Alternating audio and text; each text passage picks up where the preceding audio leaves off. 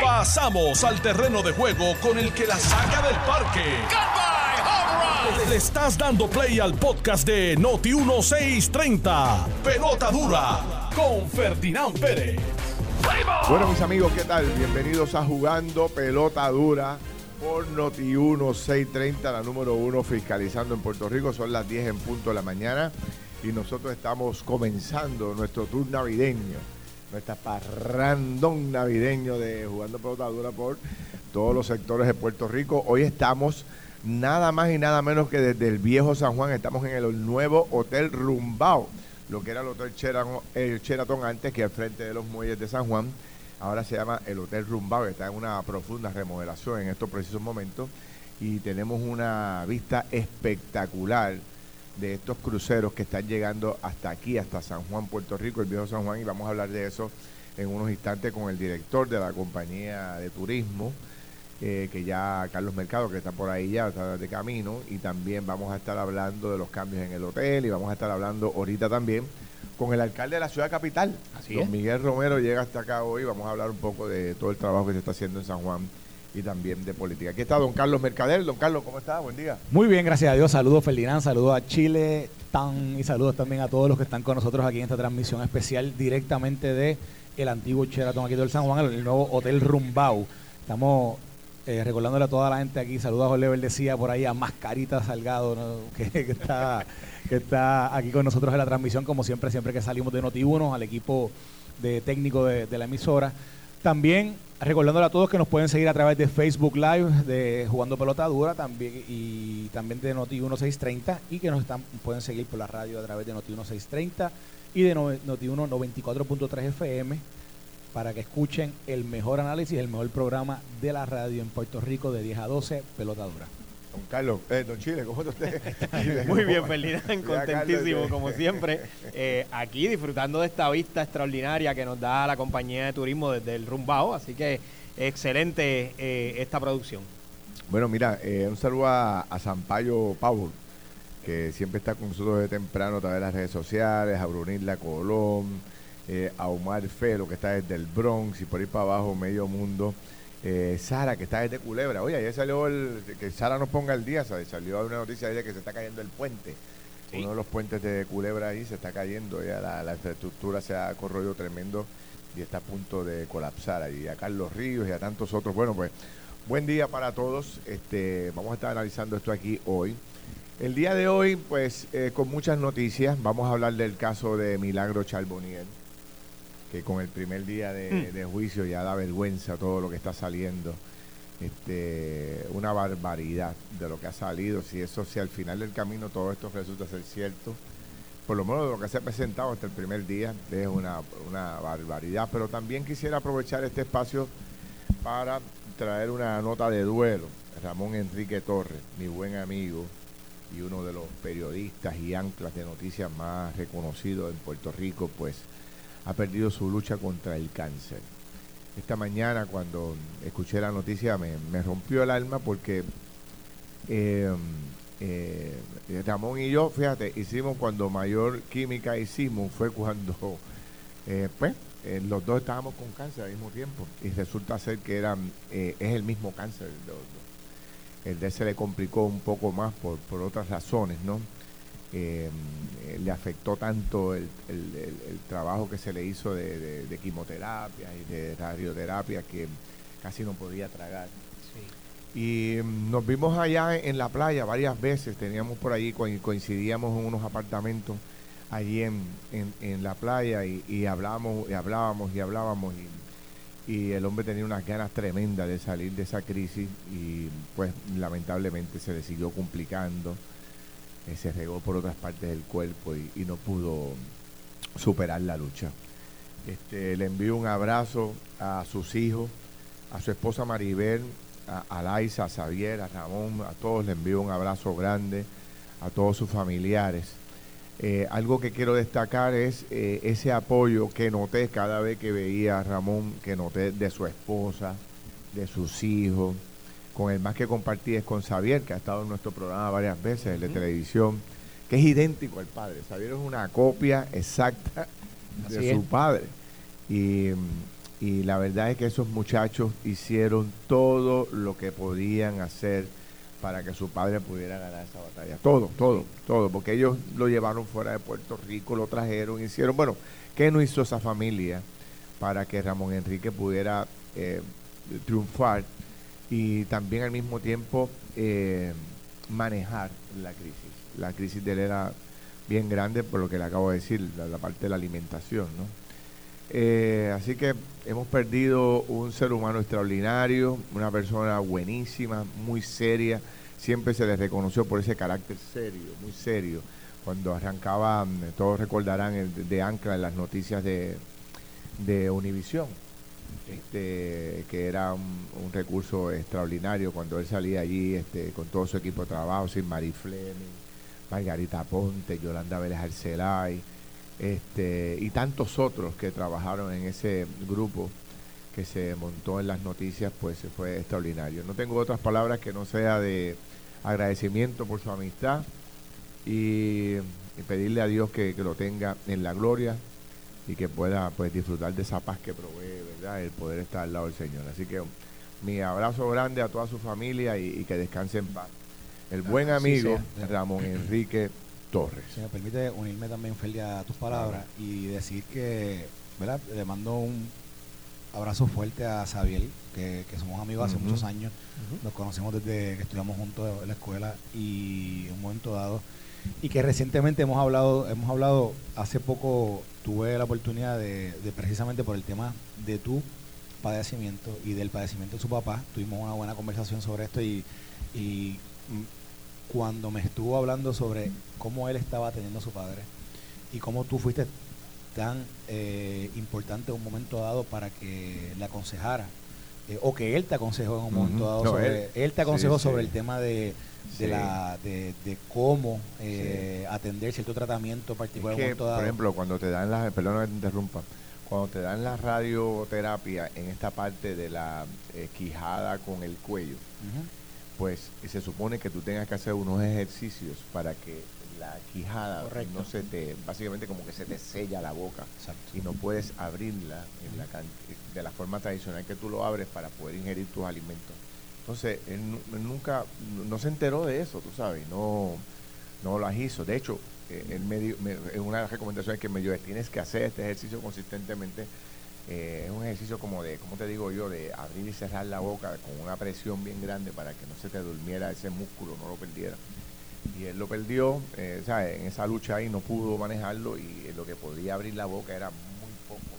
Y entonces no podía este, casi ni masticar y nada. Y ese fue uno de los consejos grandes que me dio. Eh, bueno, bueno, pues a, él y a su familia, a Xavier, particularmente que sé que estuvo esos últimos, ha estado todo este último trayecto bien, bien eh, de cerca a su padre y sé que ha sido bien doloroso para él y sus demás hermanos. A ellos este, un fuerte abrazo de parte de aquí, nuestras oraciones y todo nuestro apoyo eh, a la familia. Agradecido mi generación porque porque su papá, yo creo, yo creo, creo que tengo un recuerdo que hasta del canal 7. Yo, yo, iba a eso mismo. Canal 7, canal 11. Cuando era el canal 11, este, lo, recuerdo desde muy pequeño. Eh, canal 11. Bueno, incluso me acuerdo que cuando una vez en la escuela, que de momento yo digo, adiós, espérate, él es papá de, de eh, siempre esa, impresión de cuando uno ve a una figura que uno, uno está acostumbrado a ver en la televisión. Y que lo admira por la seriedad con la que transmitía esas noticias. y, y, que, y que ha dejado un legado y un impacto en la televisión. O sea, e, está hoy, hoy en día eh, representado por sus hijos, porque Laisa y Isabel son profesionales también de, los de, los, medios de comunicación pero también un legado a través de otras figuras que lo han, que, que lo han emulado en el trabajo que, que, hoy día hacen como, como anclas o como reporteros en, en, los medios en Puerto Rico. Así que a esa gente se, seria, ¿verdad? Que han visto en la figura de Ramón Enrique Torres, tienen que estar hoy agradecidos, ¿verdad? De, de esa, de esa herencia que deja. Yo, yo me uno a tus palabras, Carlos, y a las de Ferdinand. Eh, y en efecto, yo también crecí en esa generación que lo veíamos a diario eh, en los noticieros y, con la seriedad y la importancia que nos traía las noticias, crecimos con él. Así que a su familia, mis condolencias. Eh, como sabe Ferdi, yo también perdí a mi padre en una lucha contra el cáncer y de un cáncer bien similar a este. Así que me uno a esa familia y me uno a todos los que están luchando hoy contra esta terrible enfermedad. Bueno, pues que descanse, que descanse en paz Ramón Enrique Torres, ya cuando tenga los detalles de, ¿verdad?, cómo van a ser, cómo se va a organizar la despedida, ¿verdad? Pues este, les tengo, los, se los voy a, me comprometo a comunicarla para que todos los que quieran ir a darle este, pues el último adiós a, Ramón Enrique lo puedan hacer. Bueno, eh, cambiando de tema, eh, eh, ayer fue un día, el primer día de vistas. Eh, oficialmente, después de seleccionar el jurado, fue el primer día de vistas en el Tribunal Federal, este, donde se desfiló pues eh, el fiscal, y esto me lo tienen dicho ya varios abogados y ex fiscales federales, que en el primer día del caso se tira con, con todo y se saca un baje campo, obviamente para impactar de forma dramática el jurado. Y anoche en, un, en el programa de televisión, Ernie Cabán decía algo muy interesante y decía, mira, el, detalle que ha surgido de que el esposo de Charles Bonnier, eh, eh, Orlando Montes, eh, o enterraba o guardaba el dinero en un pastizal es tan relevante, tan impactante como el sobre de dinero de Ángel Pérez. Eso es así. O sea, eh, ¿qué tú haces en esta etapa del juego? Que ya eso no se da. Antes era que se guardaban los chavos en una lata o se guardaban debajo de una del matre. Latas de galletas. Sí, porque la gente no confiaba en nadie. No, no, había en los bancos y todavía la gente no confiaba en el sistema bancario. Y entonces pues la gente los guardaba en diferentes sitios. Eh, las abuelas de antes, toda esa gente, y que esta gente en estos tiempos, en el 2023, ya llegando al 2024, estén escondiendo dinero en los montes o, o entejándolo, porque hay como una confusión, ahí si gente fue que lo entejó, fue que lo guardó en un pastizal, pues eso fue sumamente dramático. Además de, eh, ayer desarrollamos aquí nosotros tres una excelente conversación sobre los salarios en la Asamblea Legislativa. Así es.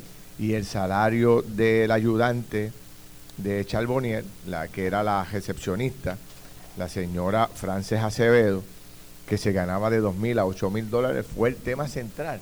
Así es. Decía, eh, eh, discutíamos ayer en el programa de televisión que cuando se le mencionó por parte de la fiscalía que la señora, siendo recepcionista de dos mil, le subieron el sueldo a ocho mil, el, el rostro del jurado cambió sea, fue impactante para el jurado ver cómo una figura que era de una posición básica en una oficina de recepcionista podía ganar ese dinero. Y la fiscalía hablaba, para hacerlo más cruel todavía, de que ganaba más que el propio presidente de la Cámara de Representantes en ese momento. Y que eran muy pocas las personas que podían tener ese salario. Eh, también, bueno, pues salió a relucir esta famosa reunión de que cuando eh, le allanan la casa a la señora Acevedo, que fue el 11 de julio del 2020, eh, el 15 de julio le allanaron la casa a Charbonnier, o sea, cuatro días después. En ese periodo se reunieron con el Cano. Después que le allanaron la casa a la, a la que ganaba los 8 mil dólares, se fueron a reunir con el Cano. creo que Luis Gerbolini. Luis Gerbolini que era novio o eso, o compañero de Sheila Mangual, que era la jefa de la oficina. Y, Parece que Luis Bolini y el Cano tenían, relación. Ajá, y entonces se fueron para Cataño y se reunieron en Cataño, Echar Boniel, el Cano y Yerbolini. Eso. Cuando mencionaron el nombre del Cano allí, no, no, lleva un mensaje bien fuerte. Bueno, pero es, para ponerlo en contexto. Aparentemente la esposa del Cano. Exacto. Y, y hoy, hoy en el, en el inicio del testimonio de, de la... La fiscalía está, está presentando hoy a una experta en una contadora forense que está, está testificando sobre las cuentas de banco de tanto de Montes como de Charboniel. Y mencionaron temprano en el juego a Rosana Cifre porque aparentemente están hablando también, ¿verdad? Que Rosana se estaba envuelta en el proceso este de los retiros de dinero, etcétera. También. Así que hay que ver lo que sale hoy en la prueba. Todavía está, comenzando. Yo tengo aquí detalles de eso, pero quiero ponerlo en contexto porque aparentemente el cano, Roxana Cifre, que, que eso es, que es o era su esposa, y Charbonnier tenían una relación eh, bastante cercana. No sé si era por el- exclusivamente por el trabajo, pero, eh, pero evidentemente se compartían información. Pero, pero Carlos, y, y es algo que yo me imagino que la fiscalía lo trae de esta manera. Tan pronto tú recibes información de que el gobierno federal o el gobierno estatal te están investigando por la razón que sea, lo primero que tú sabes, y eso lo sabe todo el mundo, o sea, no hay que ser un genio para saberlo ni haber estudiado leyes en esto, es que no te puedes ir por ahí a hacer un plan para ver cómo vas a atender el asunto que no sea con tus abogados. Si te vas por ahí a hacer un plan y, precisamente te vas con personas que pueden también estar involucradas, eh, precisamente levantas una bandera y es una bandera seria que el Tribunal Federal no toma liviano eh, y menos los investigadores que estén llevando el caso. Yo estoy seguro que Fiscalía tomó eso en consideración y tiene que haber dicho, para que ustedes se reunieron, vamos a llamar a esta gente, ¿cuál fue el plan que ge- generaron ahí? ¿Cómo salieron de ahí? ¿Qué, qué instrucciones se dieron en esa reunión? Y esas son las preguntas que yo me imagino que le tienen que haber hecho. Y si las van a citar Sí. durante el día de hoy o mañana, puedes estar seguro que las Bueno, preguntas y, vienen. creo que ayer en el, en- durante el proceso de, de presentación del, de, o de interrogatorio del testigo, creo que también hicieron referencia como a tres llamadas, que habían grabaciones de llamadas que, que se habían hecho entre Sí. Charbonnier. Y obviamente tenemos que esperar porque se dice que la esposa del Cano va a ser testigo. Sí. Es parte de, los de los testimonios. Sabrá si también el Cano también lo es. Aquí, hay un- eh, eh, aquí una de las partes más importantes es que esta señora Sheila Mangual era la directora de la oficina. Una persona que ya tenía experiencia. Correcto. Y esta es la persona que levanta la bandera en varias ocasiones en conversaciones con Charbonnier, cuestionándole por qué ella le pagaba esta cantidad de dinero a Frances Acevedo, que era la recepcionista de 8 mil dólares. Había una controversia interna. Eso es así. Una de las justificaciones que supuestamente dio Charbonnier era que ella tenía una deuda con Hacienda y ella le ayudaba a pagar ese dinero. A través de ahí ella pagaba ese dinero con el IRS, perdón, con el Seguro Social Federal. Y entonces, este, y que supuestamente para eso era que se hacía. Pero eh, el- el- en el día de ayer estuvo súper interesante porque la señora Mangual, que es la que está colaborando, la que era directora de la oficina en aquel momento, es la que la, la primera persona que la hallan en la casa es a ella, a Sheila Mangual. Y ella levanta las manos y decide colaborar y dice, decide todo lo que pasa.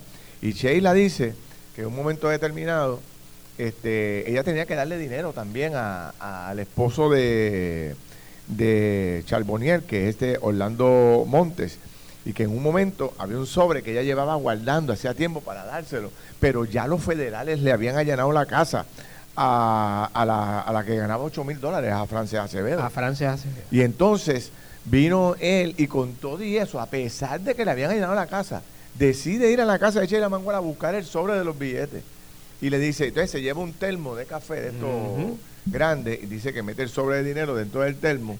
Y le dice, como yo creo que los federales me están chequeando, me están velando, yo voy a poner el sobre en la misma casa de ella, pero en el monte, a la parte de atrás. santo.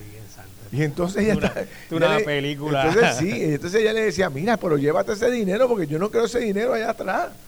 ¿Tú sabes? Oh, Dios. O sea, es una, una locura. Esta gente estaban desesperados por el dinero. Y en plena crisis, mientras los investigaban, todavía ellos estaban traqueteando con los chavos de un lado para aquí y para allá. Mira, eh, es inter- te, voy a leer lo que dice esta mañana. Mira, el Ministerio Público está presentando como testigo, como la segunda testigo, se llama Belinda Source. Ella es contadora forense del FBI. Y dice lo siguiente, dice, eh, está presentando lo que, lo que es un análisis financiero de las cuentas de María Charbonier Laureano y de Orlando Montes Rivera. Y dice lo siguiente, dice, ella testifica que revisó varios estados financieros, cuentas bancarias de los acusados, ATH móvil, una tarjeta American Express de la ex legisladora. También revisó las cuentas de Frances Acevedo, tenía dos cuentas, tenía una en First Bank y otra en Scotiabank. Source testifica que revisó la historial salarial de, la, de, Fr- de Frances Acevedo y dice que entre el 2013 y 2015 se reflejaban pagos ilegales de entre 700 a 800 dólares quincenales a la ex legisladora. Testificó también que para el 2016 se reflejaron pagos de más de 920 dólares bisemanal hechos por Acevedo a la ex representante. ¿Cuánto? Eh, pagos de más de 920 dólares bisemanal hechos por Acevedo a la ex representante. Y dice, en el 2017 Acevedo recibió aumento de más de 2.600 dólares. Y dice que en ese mismo año comenzaron los pagos mediante cheques y los muestran en sala. Source testificó que Acevedo cambiaba los cheques en First Bank, ya que era donde único podía cambiarlos para que le dieran cash. Dice que en el 2017 depositó 900 dólares en Scotiabank y sacó cash 1.218,97. Que dice que esto era una conducta que, que repetía de depositar cierta cantidad y retener otra cantidad de cash. Y dice que, objet, que eh, el abogado de defensa eh, Rebollo objetó esto por ser especulativo. Hablaron con la jueza y volvieron a hacer la pregunta. Entonces la, la testigo tuvo que eh, explicó que no que ella no puede confirmar que era Frances Acevedo la que hacía estos retiros de la TH, pero sí puede decir que, la, que era una conducta de la, de, la, de la tarjeta que se usaba su nombre. Entonces continúa el testimonio y dice que en la cuenta compartida entre la ex legisladora y su esposo Montes se reflejan cuatro depósitos de salario de Montes con el Fondo de Seguro de Estado de más de dos mil dólares. Dice, Source testificó que en la cuenta conjunta entre Tata y su esposo hay depósitos directos del salario de la ex legisladora y otros depósitos cash de 2.400 dólares. Al mismo tiempo, la cuenta de Frances Acevedo refleja aumentos triplicados y retenciones de cash. Y continúa por ahí, pero vamos a continuar. Vamos a continuar rápido cuando regresemos este, en la próxima intervención, porque quiero saludar y, aprovechar para que nos dé aquí un saludo y nos dé la bienvenida a don Carlos Mercado, que es el director ejecutivo de la compañía de turismo, que nos ha invitado a este gran evento que se está dando aquí. Carlos, saludos, buen día. Saludos, Filián, saludos, Carlos, y todos los que nos escuchan aquí en el viejo San Juan, sumamente contentos. Estamos aquí en varias cosas pasando a la misma vez. Estamos en el, lo que se va a convertir en el nuevo Hotel Rumbao. Sí. Que están en una eh, remodelación total de la, de la propiedad, eh, antiguo Sheraton. Eh, a la misma vez estamos en lo que es el pico de nuestra temporada de cruceros para ahora, para diciembre. Hoy estamos recibiendo cuatro embarcaciones, estamos aproximadamente sobre los 12 mil pasajeros. Wow. Y eh, a varios días de nuestra gran, eh, nuestro gran evento anual eh, de esta temporada, que es la Feria de Artesanía de la Compañía de Turismo, que regresa en su edición número vigésimo sexta. O sea que estamos muy activos. Con las manos llenas, con las manos llenas. Con las manos llenas, así mismo Mira, Carlos, hoy llegan cuatro cruceros, que son más de 12 mil personas aquí al viejo San Juan. Sí, hoy estamos... Eso tiene un efecto tremendo para... Ya en estos momentos ya tenemos dos de los cruceros que ya han llegado. Eh, tenemos al Carnival Celebration y el Caribbean Princess que ya están en este puerto. En el Panamericano tenemos a la Oceanía Insignia. Y ya va como a la una de la tarde estaremos recibiendo el New Statendam de Holland America. Entre todos debe ser una aproximada sobre 12 mil pasajeros, obviamente eh, sumamente positivo para el impacto que hacen o que tienen con los turoperadores, guías turísticos y los comercios del área, más allá de los suministros y, otras... Eh, ¿Qué hace esa gente, Carlos? ¿A punto se baja? ¿Para dónde arrancan? Obviamente el viejo San Juan tiene una magia particular, ¿no?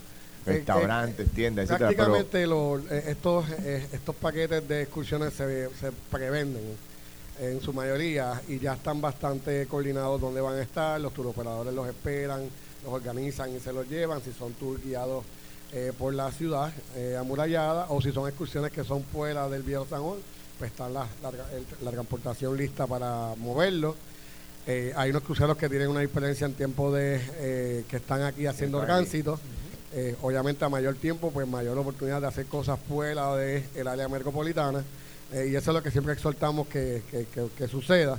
Hoy tenemos el, el, la embarcación de New Holland que va a estar hasta las 11 de la noche a que entendemos que entonces van a poder disfrutar un poco de lo que es la vida nocturna del viejo Todos estos cruceros vienen de, ¿qué te, digo? De Miami, este, Orlando, esa zona, o el, de el punto, eh, yo mayormente vienen del área de, de la Florida, eh, allá donde pues obviamente se encuentran estas, estas empresas, eh, pero eh, tenemos ahora mismo en este mes sobre 70 paradas, 17 de ellas son de Homeport, o sea que se originan de aquí de, de Puerto Rico, hace una semana y media tuvimos la llegada del, del Emerald de, de Sacara, que es la embarcación nueva de esta compañía, que es un super yate de lujo. Eh, va a estar haciendo homeport desde aquí, desde San Juan, y va a estar haciendo visitas a Vieques. ¿Cuándo llega ese? ¿Cuándo llega? A Vieques y Culebra. Ese ya estuvo el 2 de diciembre ah, y ya regresa cada varias semanas. Van a estar hasta abril.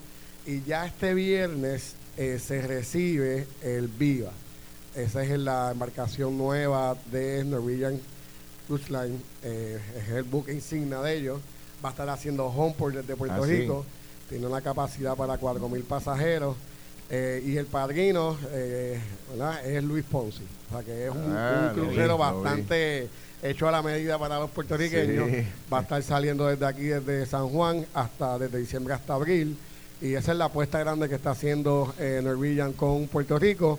Estos cruceros que ya se supone que el año pasado estuviera con nosotros, por los atrasos que ha habido en los artilleros, eh, ¿verdad? la logística de los materiales, pues se atrasó. Pero ya finalmente lo tenemos aquí en Puerto Rico. Este viene va a estar eh, llegando por primera vez y va a estar saliendo de aquí eh, por toda la temporada. Director, ¿y qué impacto económico tiene esto? ¿Se puede calcular el impacto que puede tener, por ejemplo, esto de estos cuatro cruceros que llegan hoy? Mira, hoy, hoy, hoy el- el- la proyección es que va a 12.000 haber un impacto de 1.2 millones de dólares. Wow. La temporada completa y los cruceros que están no en temporada, eh, por ejemplo, ya el, el verano que viene vamos a tener un homeport durante todo el verano, eh, tiene un impacto de sobre 150 millones de dólares a lo que es la economía de Puerto Rico. O sea que es algo sumamente significativo. Eh, es algo que también aumenta lo que es el, el acceso aéreo o la, la cantidad de pasajeros, porque claro, al tener mayor homeport dándose aquí en Puerto Rico, pues tenemos mayor cantidad de personas que vienen y se quedan un día aquí en la isla y luego abordan estos cruceros y cuando terminan, pues eh, en su gran mayoría se quedan una noche adicional. O sea, eso también tiene un impacto en lo que es la cantidad de pasajeros que pasan por en nuestros aeropuertos. Incluso hay líneas específicas, principalmente las de Canadá, que se activan cuando estamos en temporada de cruceros porque la mayor cantidad de las personas que lo utilizan es para hacer estos homeport. Muy bien, mira, tengo que hacer una corta pausa. Cuando regresemos vamos a hablar un poco también de la feria de artesanía, de la cual yo soy eh, súper, súper fanático y vengo para acá. Los dos días voy a estar aquí con todo el equipo de Aquí trabajo de turismo aquí participando de esta gran feria que se disfruta en cantidad. Estás escuchando el podcast de Pelota Dura, en Noti1 con Ferdinand Pérez. para seguir promoviendo el desarrollo turístico del país y también analizando otros temas como el tema de lo que está pasando en el Tribunal Federal. Vamos a hablar bre- brevemente del Tribunal Federal para seguir hablando con el director de turismo unos minutos adicionales eh, durante todo este periodo hasta las 12, porque quiero hablar un poco también de la oferta musical y todo lo que va a pasar en la Feria de Artesanía durante este fin de semana. Esto es 16 y 17, señores, sábado y domingo. Y, estoy encantado con la oferta musical, ya mismo la discutimos, vamos a hablar de eso ya en unos minutos y de toda la actividad que hay por acá, de esta remodelación de este hotel, que es un hotel ícono aquí en el área del Viejo San Juan. ¿no?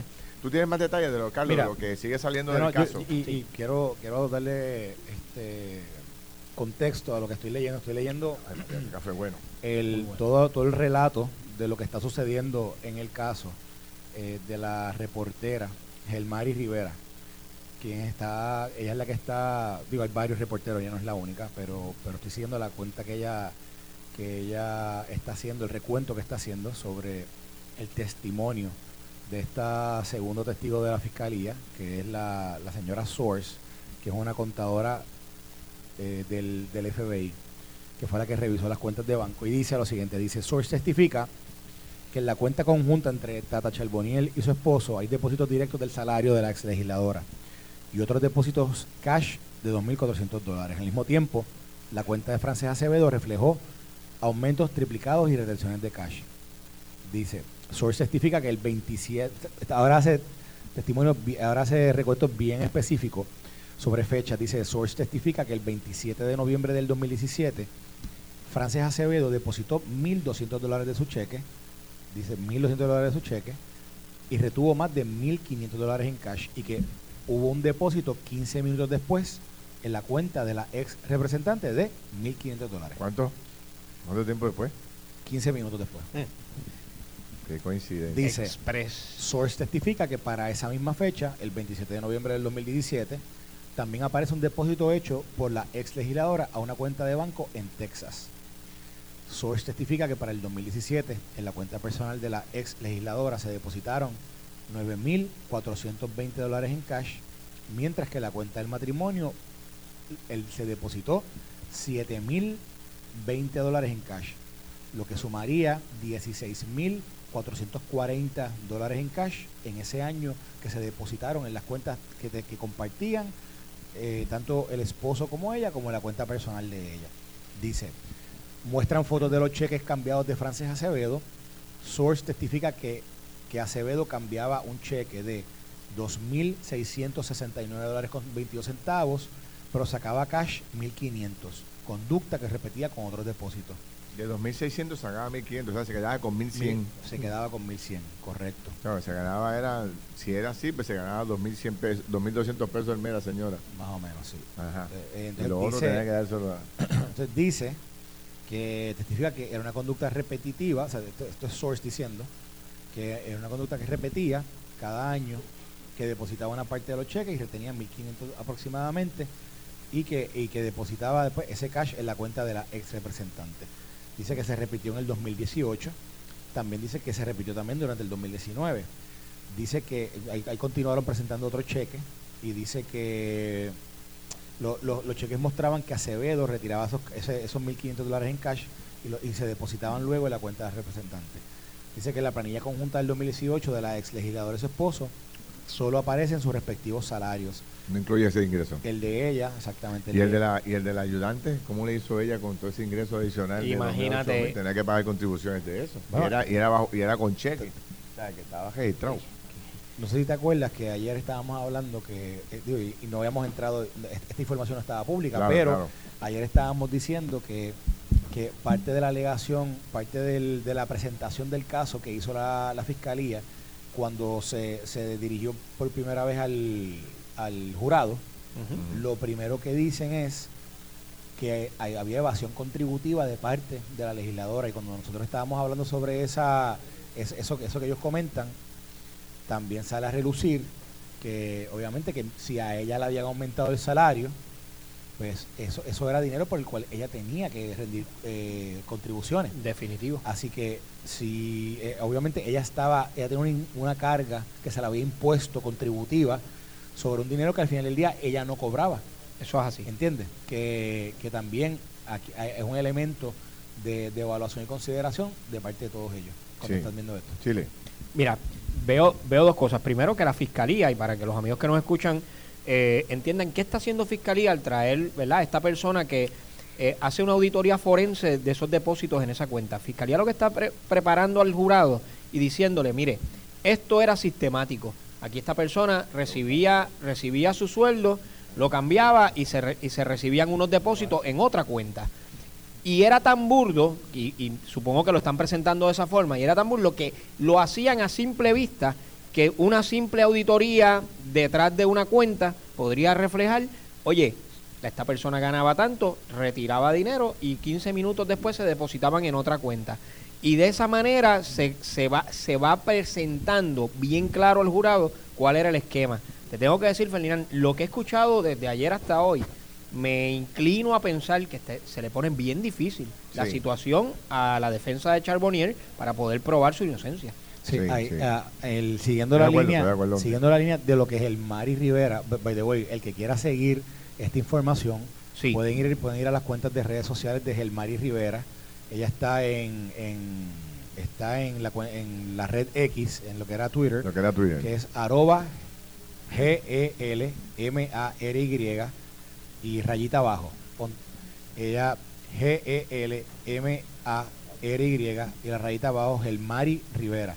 Y ella también ahorita, yo, yo leí una, un- en uno de los mensajes que ella escribe sobre lo que estaba ocurriendo en el, en el, en el testimonio, durante el testimonio de, de- de- de este testigo de la fiscalía, que Rebollo objetó por especulativo el dato o el hecho que Fiscalía trató de presentar de que era ella quien hacía los retiros. Y que era, así que... Claro, yo- porque ella no podía como testigo identificar quién, quién hizo el retiro al otro en el otro lugar. Exacto, que, que son, es, posiblemente una forma de Rebollo tratar de, de- de desacreditar Sí. o posiblemente Debilitar. debilitarlo, eso- esa es la palabra, debilitar el testimonio que está dando la, la fiscalía, Sí.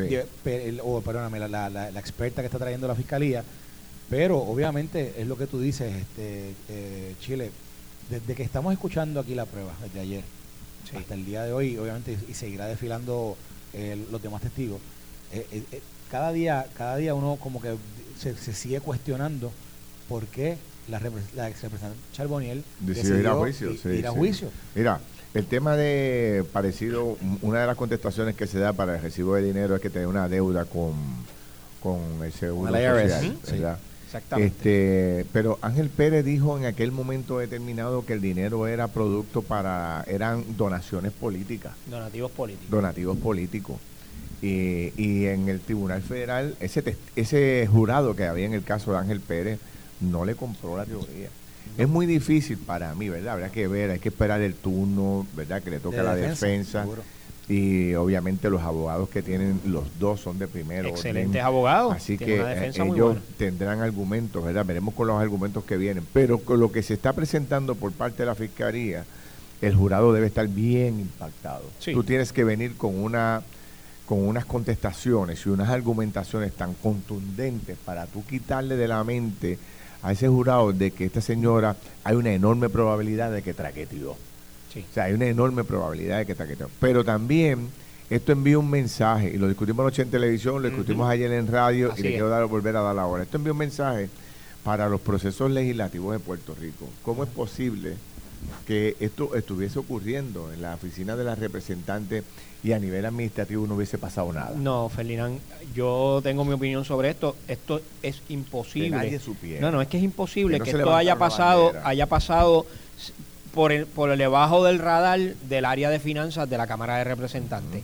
Alguien allí, en algún momento, cuando vio la cantidad de ese cheque, tiene que haber levantado una bandera y, y haberle dicho a la oficina del presidente, que entiendo que en ese momento era Johnny Méndez, oye, ¿Tú sabías que en esa oficina de Charbonnier hay una secretaria o una recepcionista o un ayudante especial? El título que le quisieran poner Bueno. está cobrando más que tú. Hay que preguntarle a Johnny eso. Exacto. Pero yo no lo he eh, escuchado. me- Johnny, cuando tú eras presidente, ¿tú sabías que el Charbonnier tenía una recepcionista ganándose 8 mil dólares mensuales? Es que esto es una información. No porque Ferdinand. Johnny haya cometido ningún delito. No, es no. que esto demuestra un poco también la falta de controles dentro del proceso Co- legislativo. Correcto. Y, de- y decías tú ayer en el programa que y traías unos invitados que, que aclaraban, es que esto no es ilegal. No, no, definitivamente no es ilegal. Como yo lo Claro. veo, no será ilegal, pero tiene unos visos Claro, de, de alta, claro. pero altamente inmoral. Claro. de que esto esté sucediendo con el dinero del pueblo y que nadie allí en la Cámara de Representantes haya dicho, oiga, Es que no hay forma de justificarlo. bandera No roja, ¿qué está pasando aquí, No hay, jefe? no hay forma de justificar. O sea, No. es verdad, volvemos a repetir, el sala, ese, ese presupuesto se le asigna al legislador, legislador. y el legislador lo distribuye como él entiende. Eso es así. Si él quiere contratar una secretaria y un ayudante y nada más, ya Es se acabó. suficiente. Y se lo destina y lo otro lo coge pues, y lo tienen ahorro si quiere, porque también generan ahorro Eso es y lo van pasando de mes a mes y después cuando tiene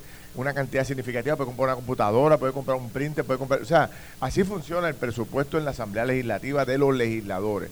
Es un presupuesto que el legislador lo utiliza como entienda pertinente. A su discreción. A su discreción, como él entienda para servirle a, su, su es ciudadano. así. Si él quiere montar una oficina en Atillo, pues de los 20 mil tiene que pagar la oficina de Atillo. Correcto. O sea, así funciona eso. Y contratar gente en Atillo también, a menos que no le den la ayudita a nivel presidencial. Eh, que Que ahí eso es donde está 20 pesos. otro presupuesto para esas cosas. Pero de- independientemente de eso, alguien debió haberle dicho a Johnny Méndez, Johnny, Mira, esto se ve mal. ¿tú, tú no crees que esto, aquí está pasando algo en la oficina de la representante?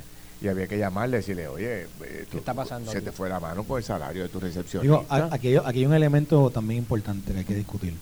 Y es que durante ese proceso también fue encausado y fue, y fue convicto de delito Néstor Alonso. Exacto. Y también del Valle. El de, el de Toaba, el- creo que era repre- representante de Toa Baja. Este, de Toa Baja, Toa Baja, Toa Baja, Toa Alta, sí, sí, Exacto, sí. o sea, que lo quiero mencionar porque tata- eh, el caso que estamos viendo hoy no es el único Eh, caso. Y el del Valle es exactamente igual. Y el de Néstor Alonso igual. El Alonso tenía igual. la persona que iba a la, a la, a la TH, sacaba el dinero, el no vidente. El no vidente. Tú me quieres decir a mí que entonces nadie allí estaba pendiente de estas cosas. Eh, eh, es que, de nuevo, o sea, yo quiero, quiero dónde Nelson del Valle. Estos Nelson, ocurrieron, Nelson Gracias, del Valle, Carlos. gracias, Ne- Nelson Sí. del Valle. Todos ocurrieron al mismo, el mismo tiempo relativamente. Y, y yo creo que o sea, es, es importante resaltarlo porque hoy evidente, ay, era de Bayamón, era de Sí, Bayamón. un canto de Bayamón. Y evidentemente, evidentemente, el, había un tema de administración sí, presupuestaria y habían unas acciones que que ra- o sea, eh, eh, a mí a mí lo que me lo que yo no entiendo cómo la gente no no se cuestiona si de momento tienes tres personas que están haciendo lo mismo yo, yo pensaría que es algo que socializaron entre ellos ¿Me Bueno, entiendes? ¿Tú me entiendes lo que te quiero o decir? Que, o que se sabía y nadie quería decir nada. a- o a- a ese es mi son punto. muchas las posibilidades que, pudieran estar sucediendo. Esto pareciera que hubiese sido algo socializado entre ellos y como que, ah, pues vamos a hacerlo. Sí. O sea, ¿me entiendes lo que te quiero Claro decir? que te Y no- entiendo. Y Y- me parece, nada, no... Bueno, pero sigue saliendo información. Vamos a seguir Bueno, leyendo. pero vamos a seguir dándole Pero seguimiento. Esto fue el podcast de Noti 1630. Pelota dura con Ferdinand Pérez. Dale play a tu podcast favorito a través de Apple Podcasts, Spotify, Google Podcasts, Stitcher y notiuno.com.